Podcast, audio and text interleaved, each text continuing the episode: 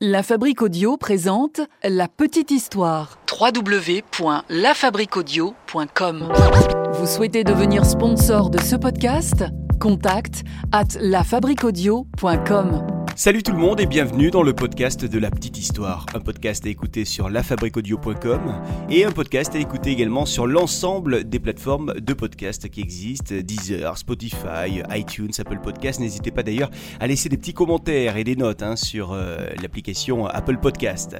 Aujourd'hui, dans le podcast de la petite histoire, on va s'intéresser non pas à un personnage de fiction qui a marqué un film ou une série, mais on va s'intéresser à un personnage dont on a souvent parlé, notamment dans les aventures de Tintin. C'est euh, le capitaine Haddock hein, qui euh, énonçait ce personnage, plutôt pour l'utiliser comme une injure, il s'agit du crétin des Alpes.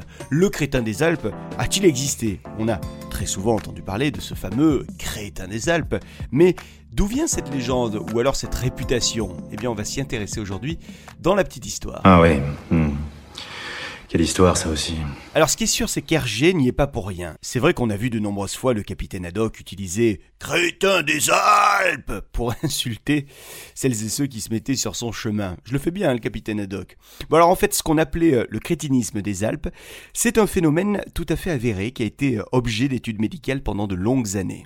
Au début du XIXe siècle, les autorités de la Suisse, de l'Italie ainsi que de la France s'étaient rendu compte qu'il y avait dans les régions alpines des trois pays beaucoup de personnes qui souffraient de mêmes symptômes. Problèmes de croissance, insuffisance thyroïdienne, déficits mentaux, surdité. En France, un premier recensement estime que 15 000 personnes étaient atteintes de symptômes du crétin des Alpes. Le crétin des Alpes devient alors un personnage à part entière dans la société. On l'évoque dans certains livres, articles de journaux, poèmes, on l'entend même dans quelques chansons. Et certains intellectuels font même de lui un surhomme, fort, sauvage, tout le contraire au fond de l'homme urbain. Pour le crétin des Alpes, bah, il n'y a pas de stress au fond de ces montagnes. Hein. L'image du crétin des Alpes, c'est celle d'un homme pacifique euh, et sans malice, euh, presque un peu naïf. La société de l'époque veut alors comprendre le crétin des Alpes et va ouvrir des établissements spécialisés pour en faire quasiment des cobayes, ou en tout cas des objets d'étude. Finalement, c'est en 1922 que le mystère est percé. Le crétinisme des Alpes est la conséquence d'une insuffisance d'iode pour ces habitants qui se trouvent éloignés des mers et en altitude et ne mangent pas de poissons.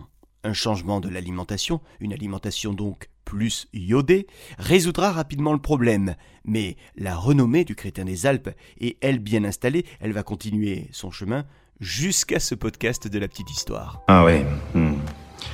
Quelle histoire ça aussi. Si l'histoire du crétin des Alpes vous intéresse particulièrement, je vous recommande l'ouvrage d'Antoine Debec, Histoire des crétins des Alpes, aux éditions Vuibert, qui revient sur cette histoire, histoire de société. Merci à toutes et tous de nous avoir suivis avec la petite histoire. La Fabrique Audio propose également d'autres podcasts.